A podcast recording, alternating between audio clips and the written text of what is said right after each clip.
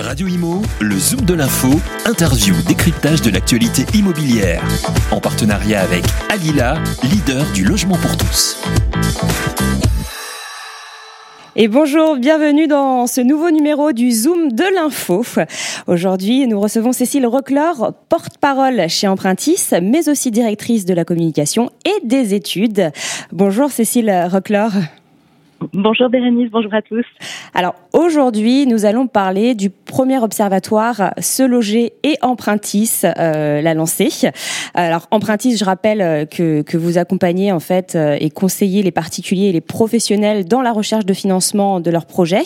Et Se Loger euh, est le groupe leader spécialiste des, des portails immobiliers en France. Alors vous avez donc lancé le premier observatoire de la primo-accession. Tout à fait. C'était un, élément clé euh, de, de, regarder comment se passait euh, la primo-accession en France, euh, surtout en ce moment. D'accord. Alors, c'est un premier opus et il est dédié aux millénials. Alors, premier, j'imagine qu'il y en aura d'autres. Oui, tout à fait. On, on, va refaire cet exercice avec se loger une fois par trimestre pour regarder différents types de populations et leur comportement quand il s'agit d'acheter pour la première fois. D'accord. Donc vous commencez par les millénials. Euh, alors mmh. on appelle millénial la génération Y. C'est euh, les personnes nées en, entre 1980 et les années 2000. C'est bien ça? Oui, tout à fait. C'est la première euh, génération euh, digitale native. Hein. C'est celle qui est née avec euh, l'ordinateur, euh, Internet euh, et les jeux vidéo. Et du coup, c'est plutôt une génération qui est la culture de l'immédiateté. On entend euh, parfois dire qu'ils sont moins intéressés par l'immobilier. Et donc, on s'est intéressé à leur comportement justement vis-à-vis -vis de l'immobilier. Et alors, combien représentent-ils en fait ces, ces, ces primo-millénials en, en chiffres? Alors euh, cette année, euh, en ce début d'année, il représente un acheteur euh, primo-accédant sur deux. c'est énorme, mais c'est une forte évolution par rapport à, à l'année dernière. Alors 2020 était une année un peu atypique en raison de, de la crise. Hein. Beaucoup de projets ont été arrêtés. D'ailleurs, les leurs oui. aussi ont été souvent retardés ou reportés à cause à cause des confinements et de la crise sanitaire. Mais en ce début d'année, c'est une très bonne nouvelle. Il représente un primo-accédant sur deux. D'accord. Alors, on va on va parler euh, au niveau euh, pratique. Comment fonctionne en fait cet observatoire? Sur quoi vous vous basez concrètement? Alors, on, se base sur deux éléments clés. Euh, le premier est issu euh, de l'étude Se loger Opinionway, euh, qui interroge euh, les futurs acquéreurs sur leurs projets. Et puis, la deuxième partie est issue des données extraites des dossiers confiés à, à Empruntis, qui concernent des dossiers qui sont finançables, donc qu'une banque au moins peut accompagner, et pour des acquéreurs qui ont déjà signé une promesse de vente, donc autant dire des dossiers qui iront jusqu'au bout et qui aboutiront. D'accord, ok.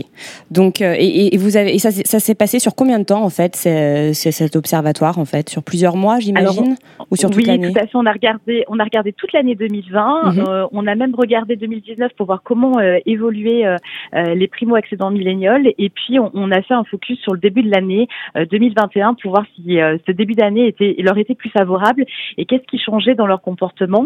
ça, c'est pour la partie réalisation. Puis pour la partie perception, on est sur l'étude se loger Opinionway de novembre 2020. D'accord. Donc un point de comparaison avec 2019 et une évolution euh, pour 2021. De, est... 2020 et 2021. Tout à fait. Alors justement, retour sur cette année 2020, euh, ça a été compliqué pour pour euh, pour tout le monde, euh, pour les millénials aussi. Alors comment ça s'est passé pour eux? Quelles sont vos conclusions euh, pour cette année? Alors, côté perception, 2020 les a beaucoup euh, perturbés. Hein. Euh, 63% avaient un projet qui était euh, né avant le premier confinement, mais dans de nombreux cas, ils ont été obligés euh, de le retarder, voire de le reporter à, ce début d'année. C'est d'ailleurs pour ça qu'ils sont aussi beaucoup plus nombreux en, en, janvier et février 2021. et puis 2020 a suscité, a suscité surtout beaucoup de questions chez eux sur la suite de leur projet. Oui, vous disiez tout à l'heure, un projet sur deux a été retardé à cause des démarches en fait plus difficiles en 2020. Alors, un, un, il représente un, projet sur deux, euh, tout à fait, euh, en, en, 2021. Euh, sur sur l'année 2020, effectivement, ils ont été nombreux à être retardés. Un sur deux et un sur cinq ont été reportés à 2021, tout à fait. D'accord.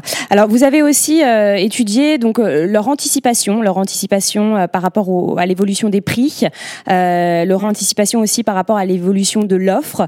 Et là, c'est assez partagé, je crois. Oui, vous avez raison, Bérénice. En fait, c'est pas une génération qui est très homogène, mais on, le sait sur plein d'autres comportements. ils sont très partagés tant concernant l'évolution des prix. 40% pensent que les prix vont augmenter, 37% qu'ils vont baisser. Et de la même façon sur les taux, ils sont également, enfin sur le financement en général, ils sont également partagés. si 61% d'entre eux estiment que les taux devraient remonter, voire même très vite, 39% se disent inquiets quant à l'acquisition du financement. Donc on est vraiment sur une population qui vit de façon euh, très variée euh, l'acquisition euh, immobilière et, l'achat de leur premier logement. Mais d'un point de vue général, est-ce qu'on peut dire qu'ils sont plus inquiets que les, que les autres acquéreurs? Alors effectivement, leur perception euh, est, partagée. S'ils sont plus pessimistes quant à l'évolution de la situation économique en France, hein, 7 euh, sur 10 euh, imaginent qu'elle va se dégrader. Ils sont légèrement plus confiants que les autres euh, quant à leur propre situation, à leur situation personnelle. du coup, 1 sur 4 se dit plutôt confiant quant à l'évolution de son pouvoir d'achat et il pense qu'il va s'améliorer dans les mois à venir. D'accord. Alors justement, on va parler des déclencheurs. Qu'est-ce qui pousse un millénial à devenir primo-accédant? Alors, ce qui les pousse euh, à, enclencher euh, leur premier achat, euh, c'est souvent lié à des histoires de finances. Hein. Dans un cas sur quatre, c'est l'évolution de leur situation financière qui aura déclenché le, projet de premier achat. Un nouveau job, par exemple? Alors un, nouveau job ou euh, ou un job où on est euh, enfin en CDI, mhm. euh, fini la période d'essai puisque c'est des éléments clés aussi euh, pour pouvoir décrocher un financement ou une évolution des revenus. si vous avez vos revenus qui augmentent et que vous avez pris une belle augmentation, ça peut aussi faciliter le passage à l'acte. Tout à fait.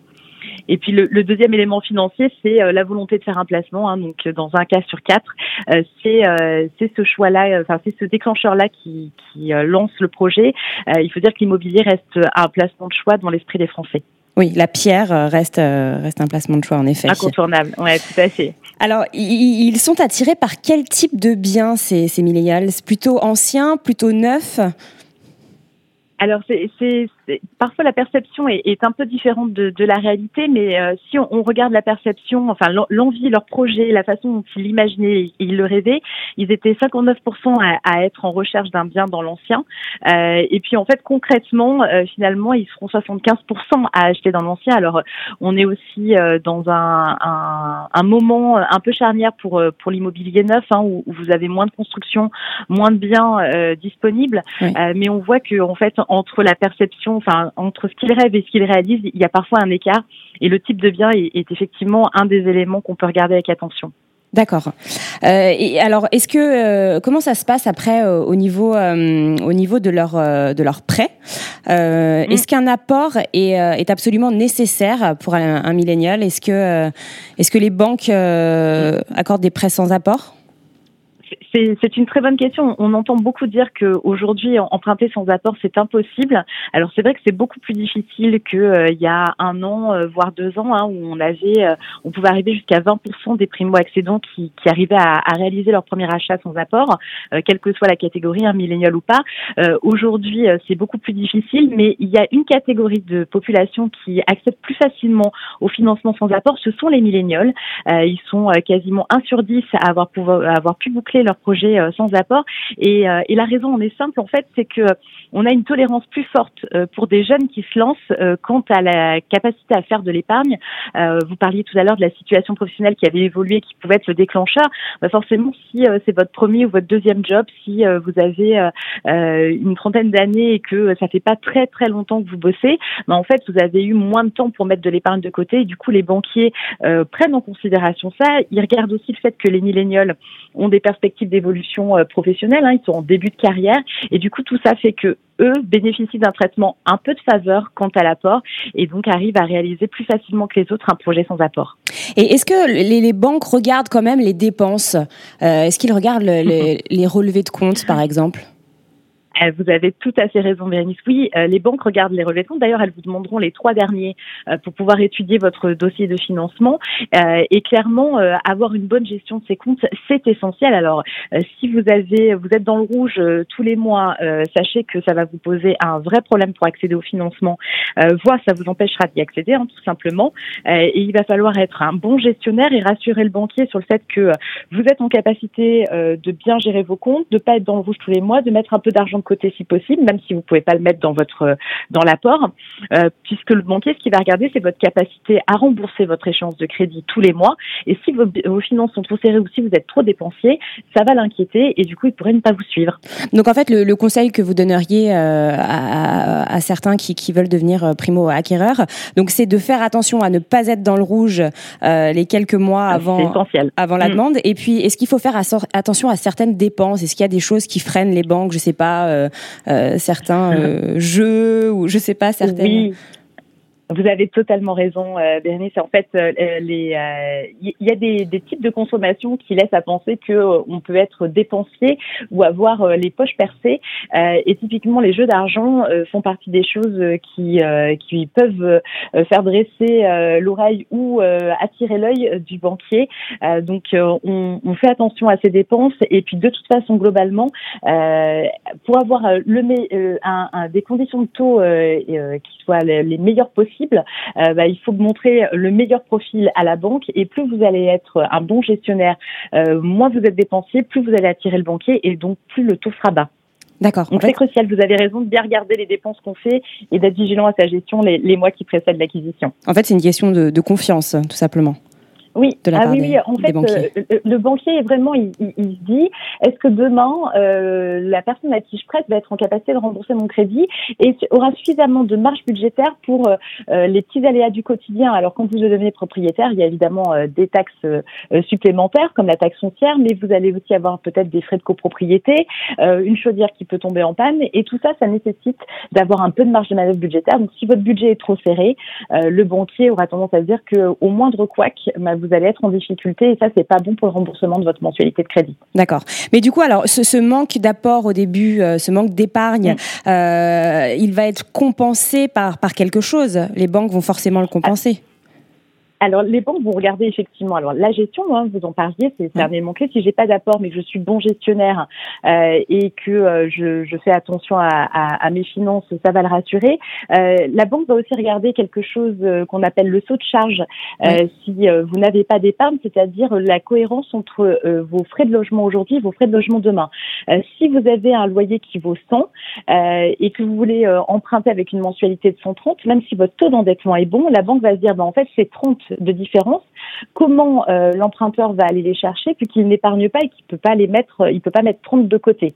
Donc euh, le, le, point de vigilance à avoir, c'est de faire un projet euh, qui soit cohérent avec votre loyer actuel. Et, donc euh, si mon loyer se sent et que je suis pas du tout capable de mettre de l'épargne de côté et que j'ai pas de marge de manœuvre, bah, il faudra que ma mensualité de crédit elle soit plutôt aux alentours de 100. Donc avoir un projet raisonnable d'acquisition et pas essayer de passer du, du studio aux quatre pièces, ça sera plus compliqué. Oui, j'imagine. Et du coup, en, moyenne, les, les prix des biens qui, qui, qui, attirent les, les millénials s'élève à combien Alors, euh, euh, en, moyenne, sur ce début d'année, ils achètent un, bien euh, qui vaut 255 000 euros. et ils achètent plutôt, du coup, une maison en ce début d'année. On voit que les, rêves de verdure, de, grands espaces ou, au moins de jardin de 2020 persistent en ce début d'année. D'accord. Et, et alors, quand ils achètent, c'est la plupart du temps en couple alors oui, effectivement, c'est plutôt un projet, ça reste un projet euh, plutôt de couple, même si euh, euh, petit à petit ça se démocratise. Hein, on, voit de plus en plus de, de millénials euh, acheter, acheter solo depuis des années. mais là, cette année aura été particulièrement faste pour les couples. On est aujourd'hui à 62% des, des primo-accédants millénials qui, qui achètent en couple. Alors c'est aussi lié à la situation économique, à ne pas en douter. Hein, acheter à deux, bah, ça facilite l'acquisition parce que comme ce sont les revenus qui sont pris en compte par la banque pour vous prêter. Bah, si vous êtes à deux, vous avez plus de revenus et donc vous pouvez emprunter plus. Et, le revenu moyen d'un couple est, de combien? Alors aujourd'hui, euh, il est de 4699 euros quasiment. Euh, donc ça, c'est un, un, revenu, un niveau de revenu moyen euh, qui peut paraître élevé, mais ça reste une moyenne. Hein. Euh, évidemment, euh, selon l'endroit où on va regarder, on va avoir des écarts qui pourront être importants. Le, la règle à connaître hein, pour pour acheter, c'est de se dire que vous allez pouvoir emprunter à hauteur de 35% de vos revenus mensuels. Donc ça vous permet de voir à peu près à quel niveau vous allez pouvoir commencer à, à rêver d'acquisition acquisition. D'accord, très bien. Eh bien, merci beaucoup, Cécile Rockler, euh, pour nous avoir éclairé donc sur ce premier observatoire, se loger et empruntis. Est-ce qu'on a le thème déjà du, deuxième ou, c'est secret encore? Non, pas, pas encore. On va regarder comment euh, l'actualité euh, modifie le comportement des primo-accédants sur ce premier semestre et, on fera le choix qui nous permettra de, vous proposer une population qui sera certainement atypique ou qui aura un comportement un peu différent au début d'année. Génial. Eh bien, on a hâte de savoir en tout cas. Merci beaucoup. Radio Imo, le Zoom de l'info, interview, décryptage de l'actualité immobilière. En partenariat avec Alila, leader du logement pour tous.